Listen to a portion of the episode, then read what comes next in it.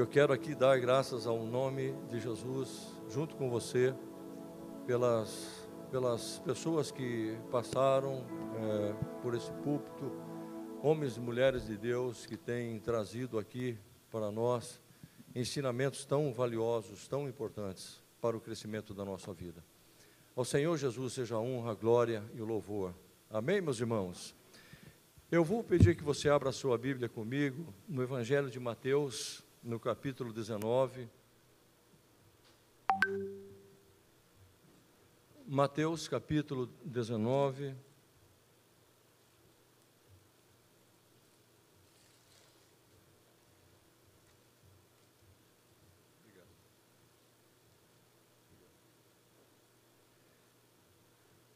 É o assunto desta noite coração no reino. Evangelho de Mateus, capítulo 19. Graças a Deus.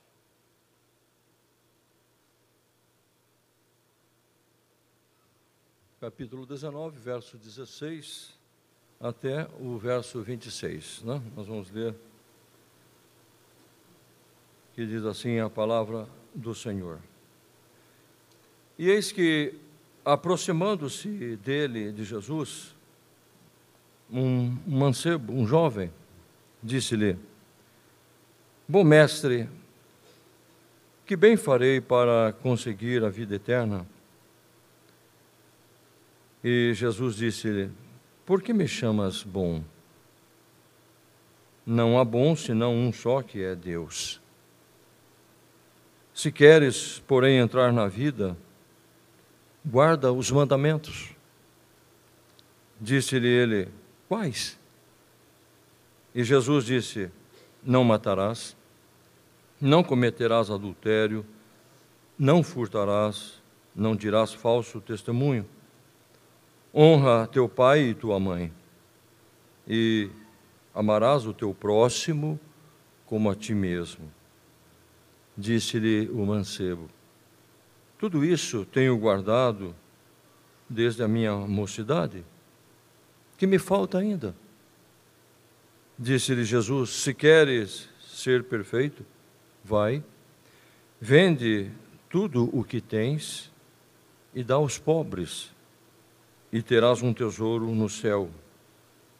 E vem e segue-me. E o jovem, ouvindo esta palavra, retirou-se triste, porque possuía muitas propriedades. Disse então Jesus aos seus discípulos: Em verdade vos digo que é difícil entrar um rico no reino dos céus.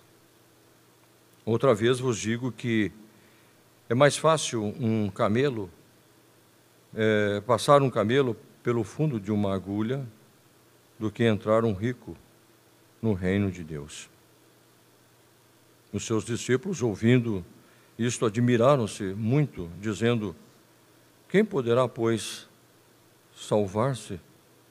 E Jesus, olhando para eles, disse-lhes: Aos homens é isso impossível, mas a Deus tudo é possível.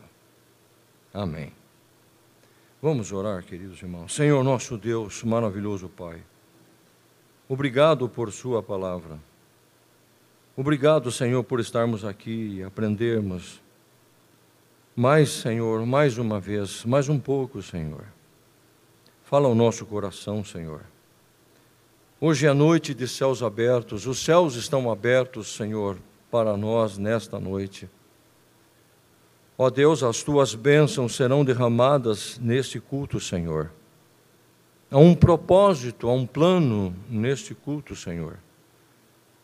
É a tua vontade que este culto se realizasse, Senhor. E por essa razão nós estamos aqui. Nós estamos aqui porque o Senhor está aqui. Jesus, o Senhor conhece o coração de cada irmão, de cada irmã, de cada pessoa. Que esta palavra venha com graça, venha com poder, venha ajudar os meus irmãos na sua vida cristã, na sua vida espiritual. Senhor, que tenhamos o coração inteiramente, Senhor, inteiramente no teu reino, sem reservas alguma, Senhor. Que o nosso coração, Senhor, possa estar em ti, que o nosso coração possa estar, Senhor, no grande tesouro que é o reino de Deus. Usa-me nesta hora, Senhor, para a glória do teu nome. Nós oramos em nome de Jesus e todos dizem amém. Pode assentar-se, querido irmão.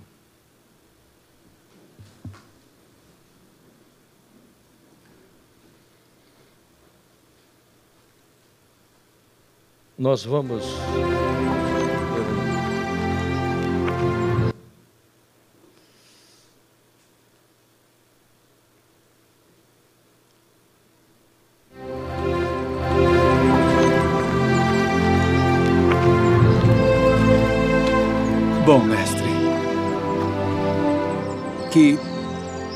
Bem farei para conseguir a vida eterna. Por que me chamas bom?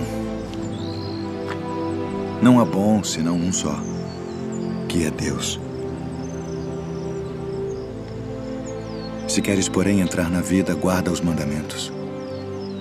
Quais? Não matarás. Não cometerás adultério. Não furtarás. Não dirás falso testemunho. Honra teu pai e tua mãe. E amarás o teu próximo como a ti mesmo. Tudo isso tenho guardado desde a minha mocidade. Que me falta ainda? Uma coisa te falta. Se queres ser perfeito, Vende tudo o que tens e dá-o aos pobres, e terás um tesouro no céu. E vem e segue-me.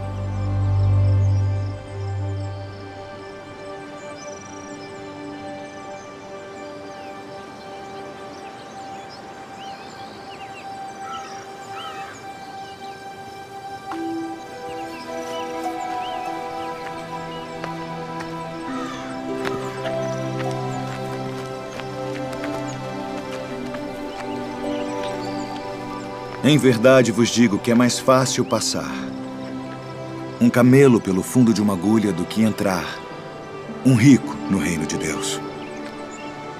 Quem poderá, pois, salvar-se? Aos homens é isso impossível. Mas a Deus, tudo é possível.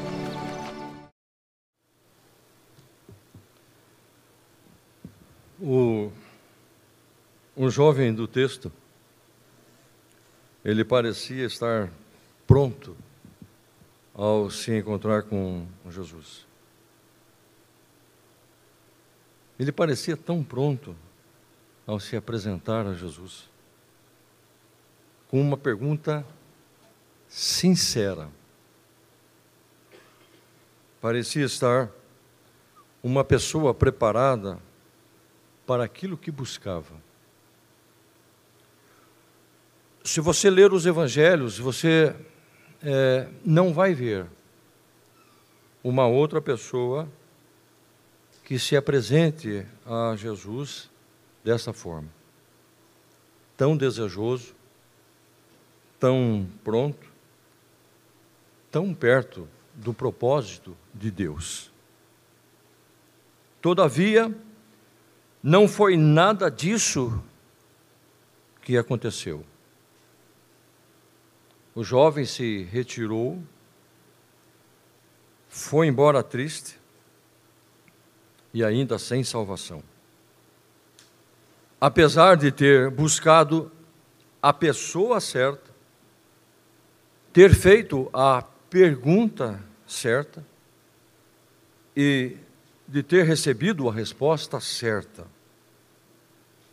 O problema é que ele tomou a decisão errada. Alguns dias atrás eu falei aqui sobre as parábolas do tesouro escondido e da pedra é, ou da pérola de grande valor. Tanto o homem que achou o tesouro escondido e o que achou a pérola de grande valor, ambos tiveram que vender tudo o que tinham para obter o que encontraram. Tanto o tesouro escondido como a pérola de grande valor representam o reino de Deus, a pessoa maravilhosa de nosso Senhor e Salvador Jesus Cristo.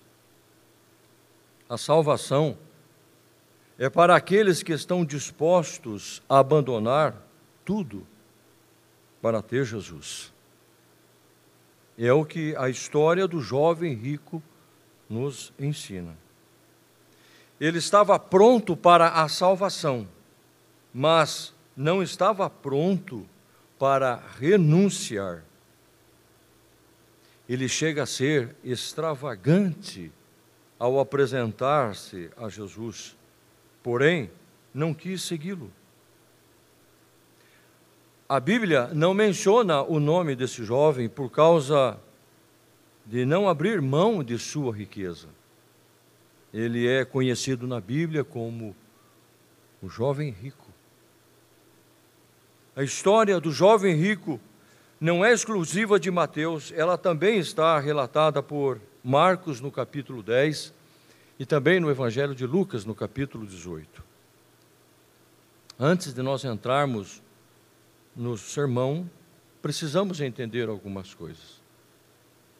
Primeiro, o conceito que Jesus tem de evangelismo pode ser diferente do modelo, do método que nós usamos.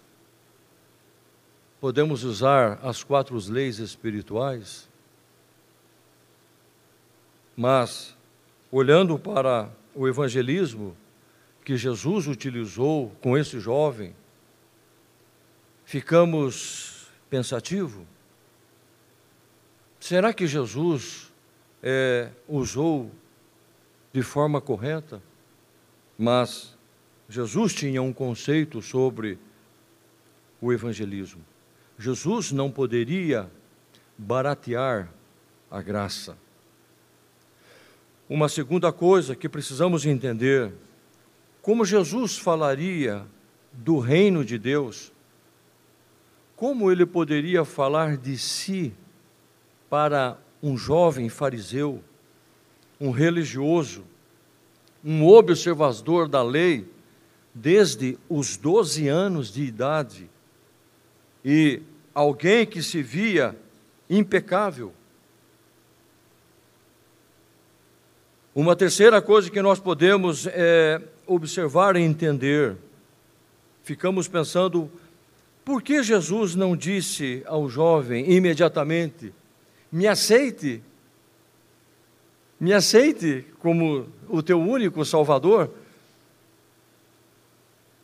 O detalhe é que o jovem não via Jesus como Deus, mas o jovem via Jesus apenas como um mestre. E uma quarta coisa que nós podemos é, entender: o jovem tinha uma noção errada para se obter a vida eterna. Para ele, vida eterna era questão de fazer algo. Eu tenho que fazer algo para conquistar a vida eterna. A quinta coisa, vida eterna, para ele era questão de imortalidade. Era uma questão de é, viver bastante tempo e não uma questão de qualidade de vida. Para o jovem rico, vida eterna é imortalidade. Mas a Bíblia, ela nos ensina que vida eterna é uma vida de qualidade, uma vida cheia, uma vida abundante e uma vida que começa aqui. Quem era este jovem? Mateus capítulo 19, versículo 20 diz que ele era um mancebo, um jovem. Ele estava no alvorecer da vida.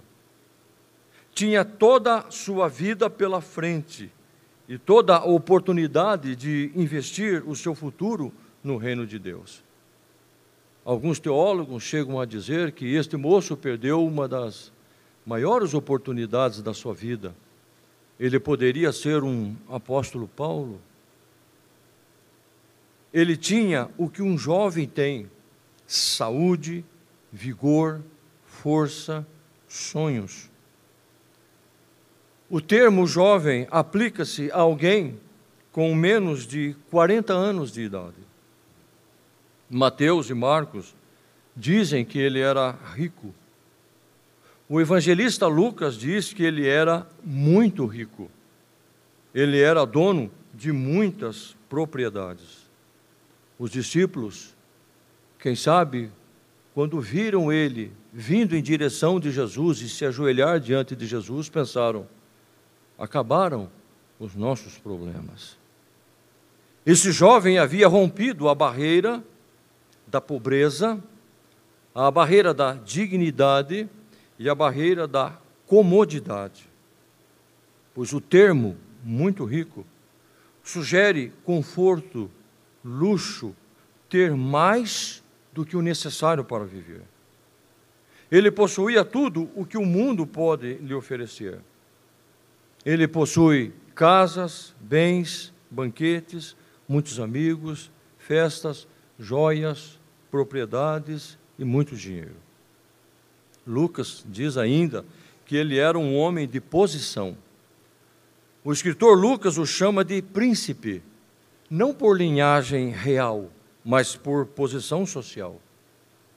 Estudiosos admitem que se trata de um líder religioso. Esse jovem possivelmente era um chefe de uma sinagoga.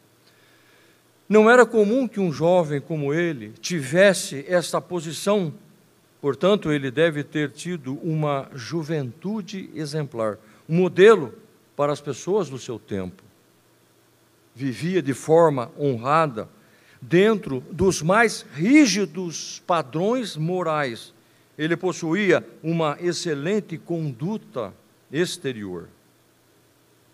O escritor Mateus, no capítulo 19, que nós lemos, verso 16, ele usa a expressão e eis, que é uma exclamação indicando admiração, uma surpresa.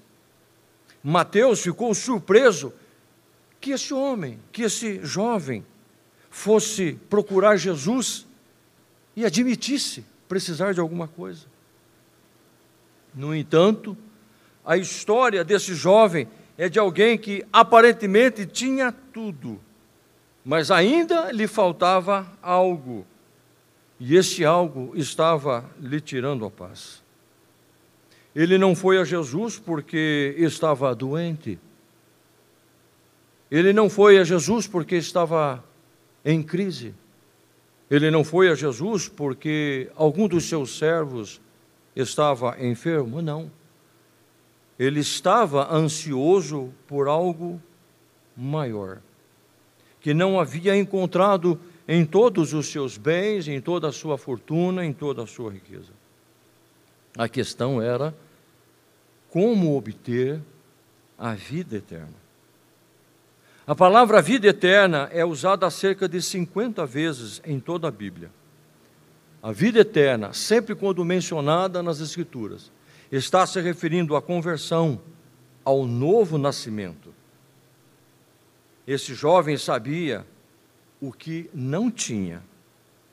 Esse jovem sabia o que queria, quem teria e o que poderia fazer para obter. Então ele foi a Jesus com urgência. Ele foi o mais rápido possível.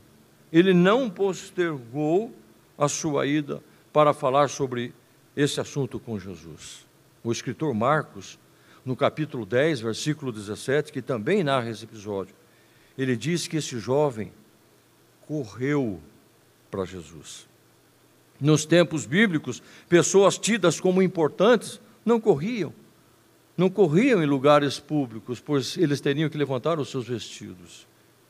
E ele estava tão ansioso de se assegurar da vida eterna que ele não pôde esperar por uma conversa a sós com Jesus. Talvez ocorreu a ideia: e se eu não encontro Jesus depois? Provavelmente ele pegou Jesus quando Jesus saía para uma jornada de trabalho. Na própria estrada, ele ignorou a atenção do público. Como um jovem que não tem falta de nada, pode se ajoelhar e pedir algo ainda para Jesus. Mas ele não se importou com as pessoas ao seu redor. Marcos, no capítulo 10, versículo 17, diz: E pondo-se a caminho, ele correu. Correu para ele um homem, o qual se ajoelhou diante dele e lhe perguntou: Bom mestre, que farei para herdar a vida eterna? vemos aqui dois conceitos que esse jovem rico tinha. O primeiro é o conceito a respeito de Jesus. Quem era Jesus para ele? Ainda que se ajoelha, ainda que reconheceu Jesus como mestre, mas ele não reconheceu Jesus como o seu Salvador. Se ele acreditasse que Jesus era Deus, ele teria feito pelo menos duas coisas.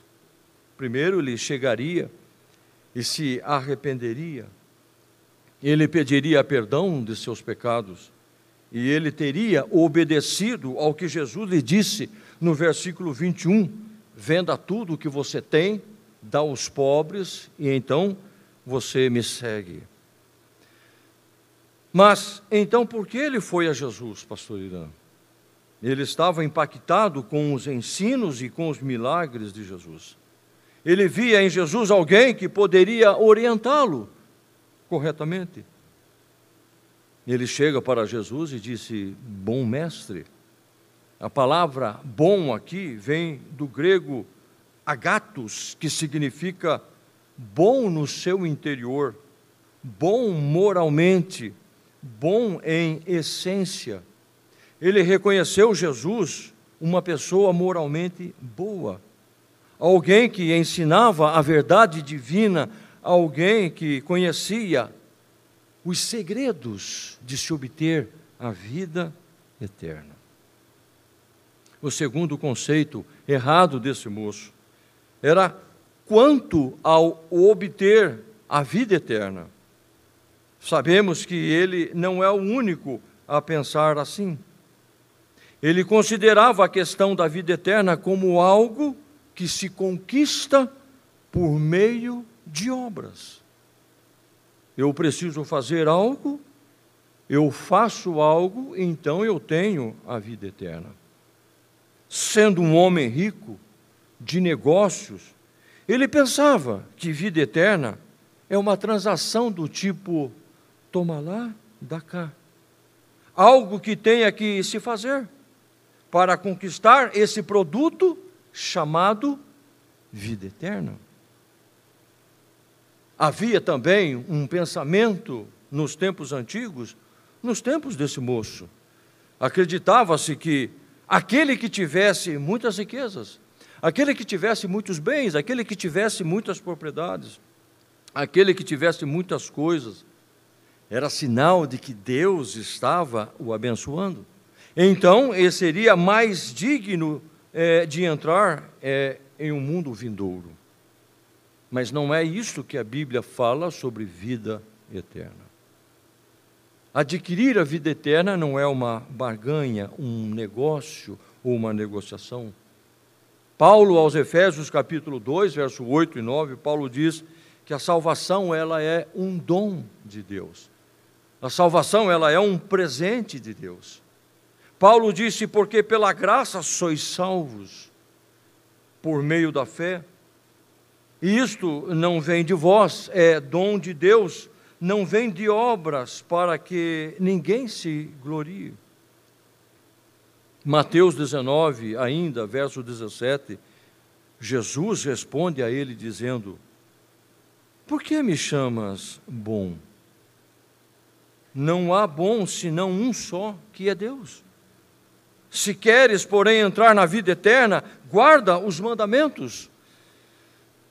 A princípio, Jesus não respondeu diretamente à pergunta do jovem, mas chamou a atenção dele para a bondade de Deus em sua vida. Na época, as crianças eram muito desprezadas.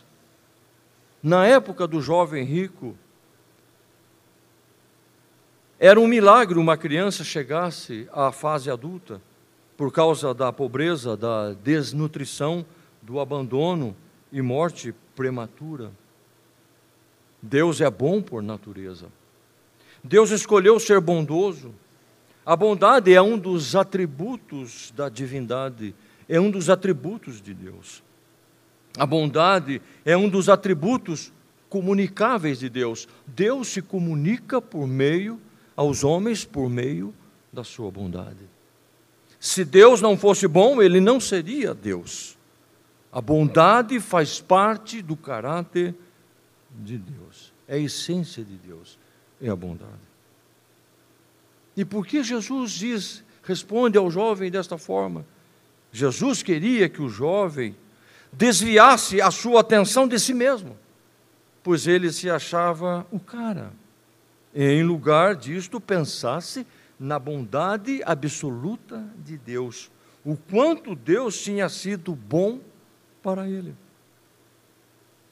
O versículo 17 ainda, Jesus diz a ele: se queres, porém, entrar na vida eterna, guarda os mandamentos. Jesus estava conversando com um religioso. Jesus estava conversando com um jovem fariseu, um conhecedor, um observador da lei, como nós já vimos desde os seus 12 anos. Se ele estivesse com 40, 28 anos observando a lei ao conduzir o jovem aos mandamentos, Jesus não estava sugerindo que ele poderia ser salvo guardando a lei. Todos nós sabemos que a lei não salva ninguém, não salvou ninguém e não vai salvar ninguém. Até hoje, ninguém foi salvo por cumprir a lei. Na verdade, Jesus estava usando a lei numa tentativa de convencer o jovem do seu pecado. O apóstolo Paulo, ele fala sobre isso. Em Gálatas capítulo 3, verso 24, ele disse: "De maneira que a lei nos serviu de aio, para que pela fé fôssemos justificados."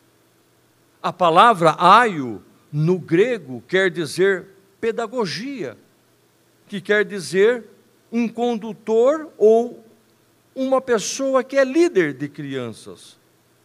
Aio tem o sentido de um tutor, de um guia. Antigamente, um escravo, ele é, levava a criança à escola e depois ia buscá-la. Às vezes, ele era o próprio professor. O propósito, então, da lei, de acordo com as palavras de Paulo, é levar ou trazer ou conduzir o pecador a Cristo. A lei é como o espelho, ela mostra a nossa sujeira, porém ela não remove a mancha. Ou seja, somos conduzidos pela lei até o tribunal, a fim de que sintamos a necessidade de ter um advogado para sermos salvos pela graça. Enquanto alguém não se vê perdido, não achará que precisa de salvação. É isto que Paulo também diz aos Romanos no capítulo 3, versículo 20. Paulo disse: Por isso, nenhuma carne, nenhuma natureza humana será justificada diante dele. De quem? De Deus pelas obras da lei, porque pela lei vem o conhecimento do pecado. Você está entendendo? Pela, pelo conhecimento da lei, ou pela lei, vem o conhecimento do pecado, ou seja, o quanto sou pecador.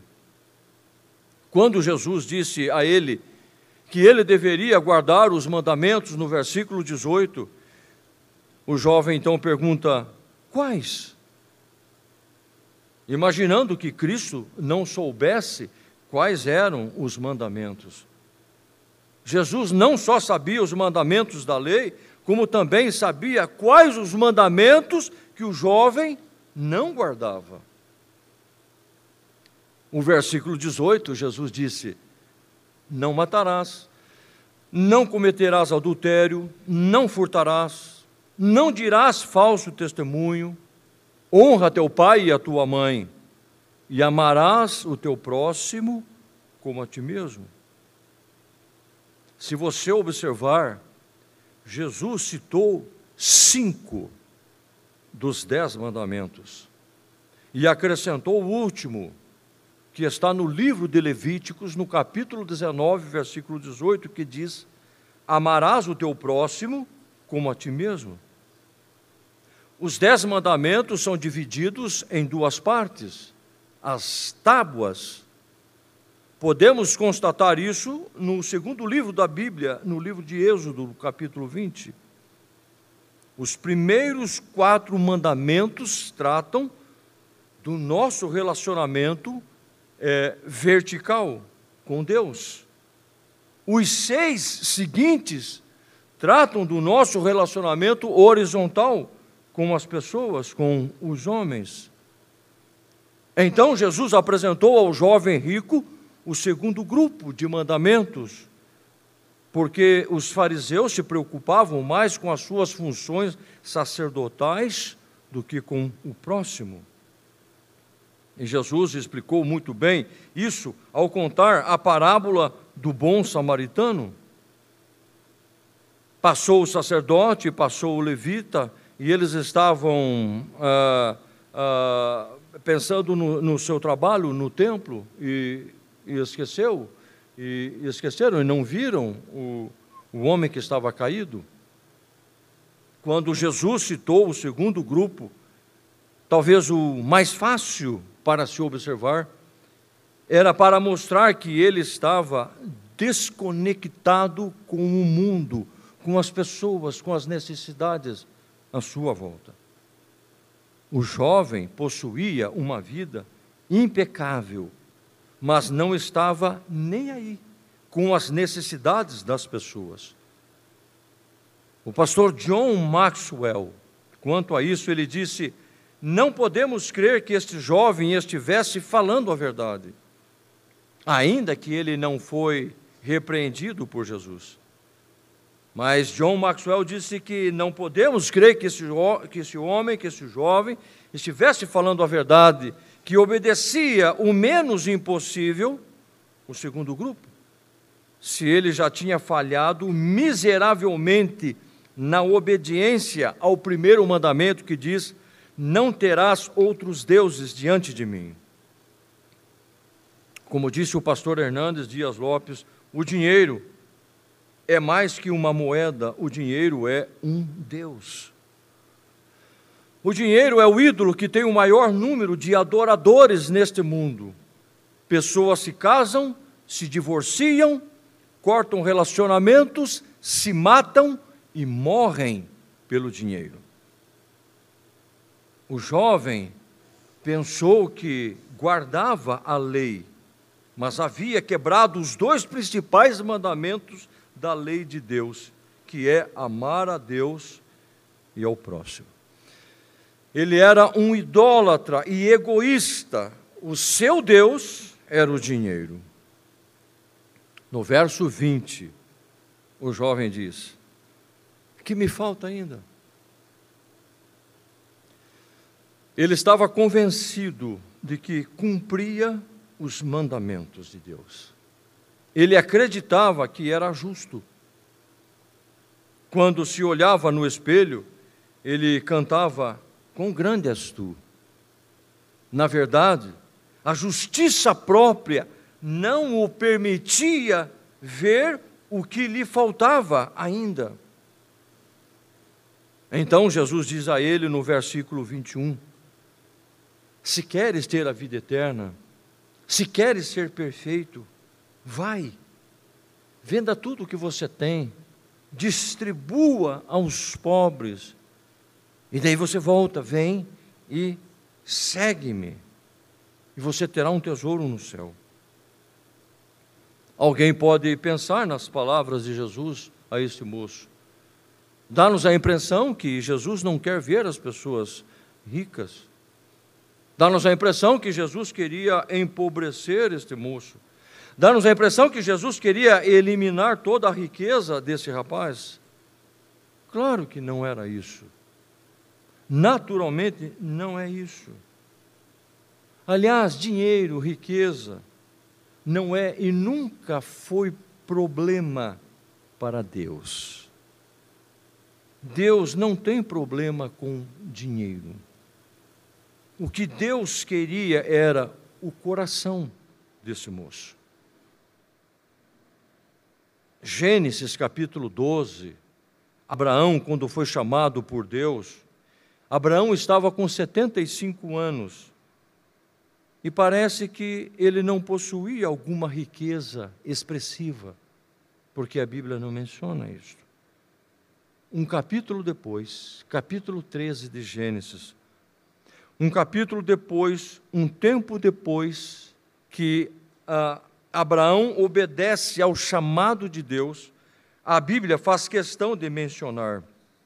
Era Abraão um homem muito rico em gado, ouro e prata. Olha que coisa! Ele era um homem tão rico, diz a Bíblia, que era tanto gado, era tanto o rebanho de animais, que não havia mais espaço para os seus pastores e para os pastores do seu sobrinho Ló. Eles tiveram que se apartar.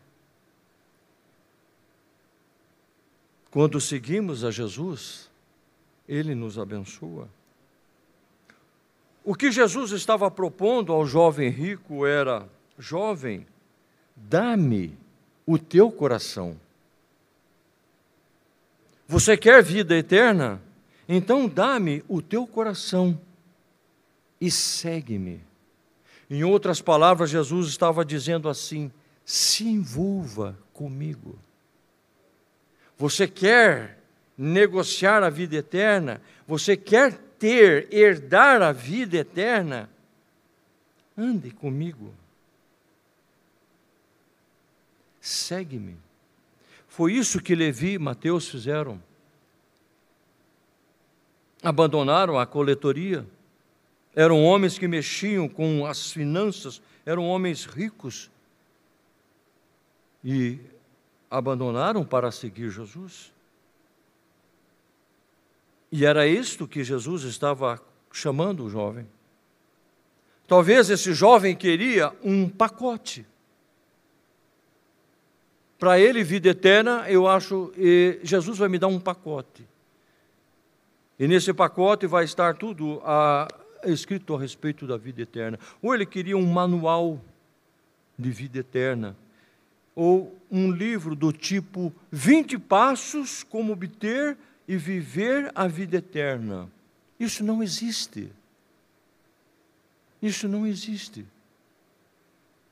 Na concepção desse jovem, vida eterna é somente, como eu já disse, imortalidade, quantidade. Na cabeça dele, vida eterna é mais que quantidade. Vida eterna é mais que isso. Vida eterna é uma qualidade de vida. E essa vida nasce de um relacionamento com Jesus. Então, por isso, Jesus diz a ele: Você quer vida eterna? Então, distribua tudo o que você tem, dê aos pobres e segue-me. Venha viver comigo. Venha andar comigo, venha dormir comigo, venha viajar comigo, venha comer comigo, venha exercer o ministério como Pedro, Tiago, João comigo. Você quer ter vida eterna? Então venha. Vamos expulsar demônios. vamos curar os enfermos. Você vai experimentar o que é vida eterna, vendo as necessidades. Você vai ver com os seus próprios olhos uma sociedade problemática e carente. Versículo 22. E o jovem, ouvindo estas palavras, a Bíblia diz, que ele retirou-se triste, porque ele possuía muitas propriedades. Por que é que ele se retirou triste? Não é o que ele queria ouvir, mas era o que ele precisava ouvir. Ele avaliou a proposta de Jesus: seguir Jesus ou ter as minhas riquezas. Esta é a grande encruzilhada da vida. Ele decidiu e, lamentavelmente, fez a sua decisão, a sua escolha. Ele disse: Eu vou viver a minha vida. Ele arrumou ali os seus panos, olhou para os discípulos e fez meia volta e foi embora. E eu quero concluir esse sermão dizendo seis coisas. Primeiro, de todas as pessoas que vieram para Jesus, esse jovem é o único que saiu pior do que chegou, mesmo tendo tantas coisas ao seu favor. A Bíblia diz que ele se retirou triste. Agora, olha que coisa interessante. A palavra triste no grego descreve uma tempestade se formando. Esse jovem estava saindo de um sol para entrar numa tempestade. Segunda coisa, o que Jesus pediu desse jovem ele não pede de todas as pessoas. Porque Jesus conhece o coração das pessoas. Você pode perguntar assim para mim, pastor, Jesus vai pedir algo de mim? Eu lhe digo sim. Você pode ter certeza que algo ele vai pedir de você. E você me pergunta novamente, o que poderá ser? Eu vou responder para você, eu não sei. Eu não sei ele lhe pedirá somente aquilo que possa dividir o seu coração. Eu não sei dizer o que é que está ou que possa dividir o teu coração. Mas pode ser. Às vezes pode ser uma pessoa, às vezes pode ser um relacionamento errado, às vezes pode ser negócios ilícitos, às vezes pode ser um vício, às vezes pode ser um objeto. Provavelmente, só você saberá. Terceira coisa, você pode ser a pessoa mais rica, mas se o seu coração estiver no Senhor, tudo estará certo. A sua riqueza será apenas uma ferramenta nas mãos de Jesus para ele usar. Paulo disse: Não tendo nada, mas possuindo tudo. Quatro, a despeito do fato de ter vindo a pessoa certa, de ter abordado o tema certo, de ter recebido a resposta certa, ele tomou a decisão errada. Ele perdeu uma grande oportunidade na sua vida. Cinco, jovem rico ou jovem pobre? Como nós podemos defini-lo? Todos o achavam um jovem rico, mas no final da história, ele é pobre. Esse era o pecado da igreja de Laodiceia, a igreja morna Faço uso das palavras de Jesus. Em Apocalipse 3, verso 17, Jesus disse: Como dizes, referindo-se à igreja, a maneira como eles pensavam, como dizes, rico sou e estou enriquecido e de nada tenho falta, e não sabes que és um desgraçado, miserável, pobre, cego e nu. Sexta coisa. Esse jovem queria tanto a vida eterna e desperdiçou uma grande oportunidade. Tão perto e ao mesmo tempo tão longe. Esteve tão perto, mas ao mesmo tempo tão longe.